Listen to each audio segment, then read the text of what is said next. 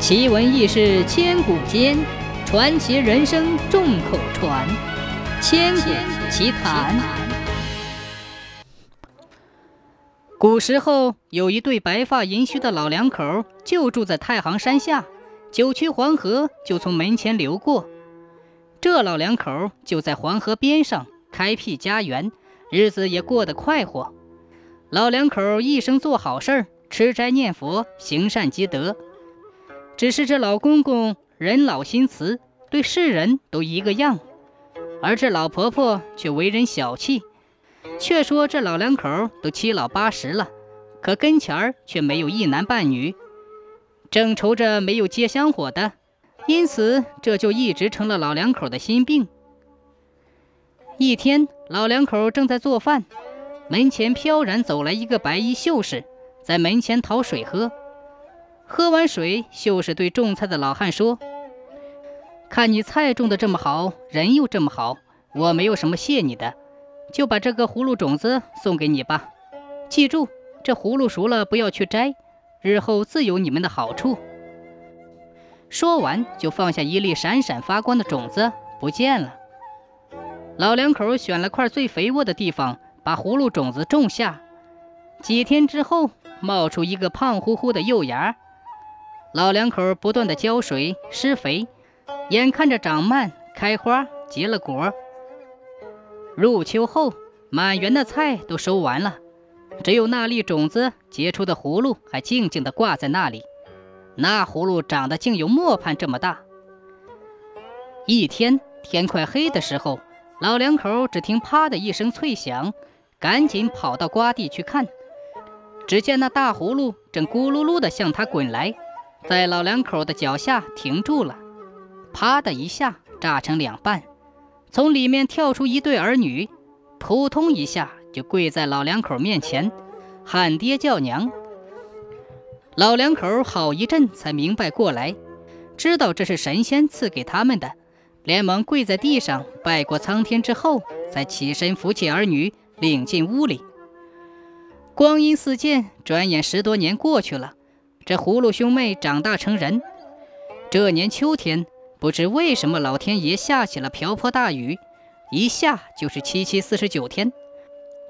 门前黄河涨起了滔天大水，一天比一天高，眼看着就要淹到屋顶了。一家人急得没有办法。这时，水把当年那个葫芦飘起来，在院子里打转。老两口就把这一双儿女推到葫芦里。那葫芦就像一条小船，在水上飘了起来。这时，一个浪头打来，把装着兄妹二人的葫芦冲走了。这老两口却淹死在水中了。兄妹俩趁着葫芦不停地飘啊飘啊，一直飘了九九八十一天，才飘到一座山下停住了。他们就在这座山上搭了一个草棚住了下来。这次雨下的也太大了。世上的人只剩下这对兄妹，他们伤心地哭起来，只好在山上开了荒地，种上了粮食。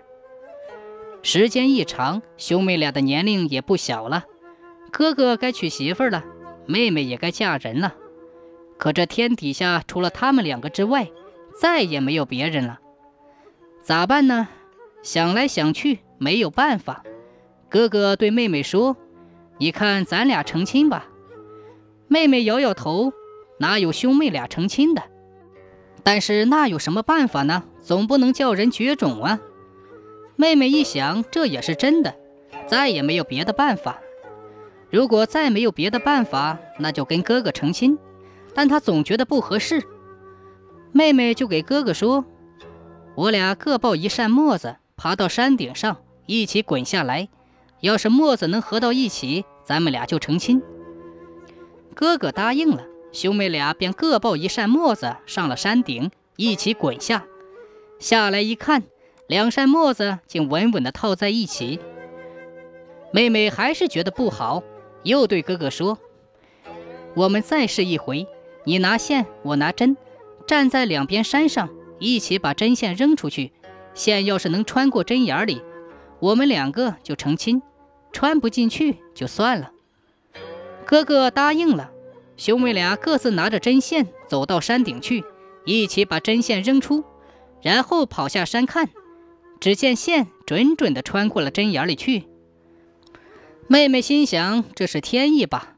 兄妹俩就成了亲。一年之后，妹妹生下一个又大又难看的肉坨坨，兄妹俩一看气坏了。妹妹说：“把它剁成一百块，挂在树林里去喂野味吧。”哥哥什么也不说，提起刀子就把那肉坨坨砍成一百块，挂到树林里去了。没想到过了一晚上，那一百块肉竟变成了一百个人，男男女女都有。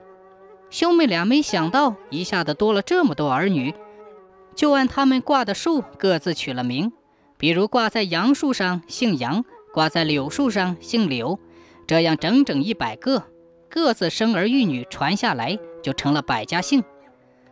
这兄妹俩就是人类之母洛神娘娘和洛神爷爷。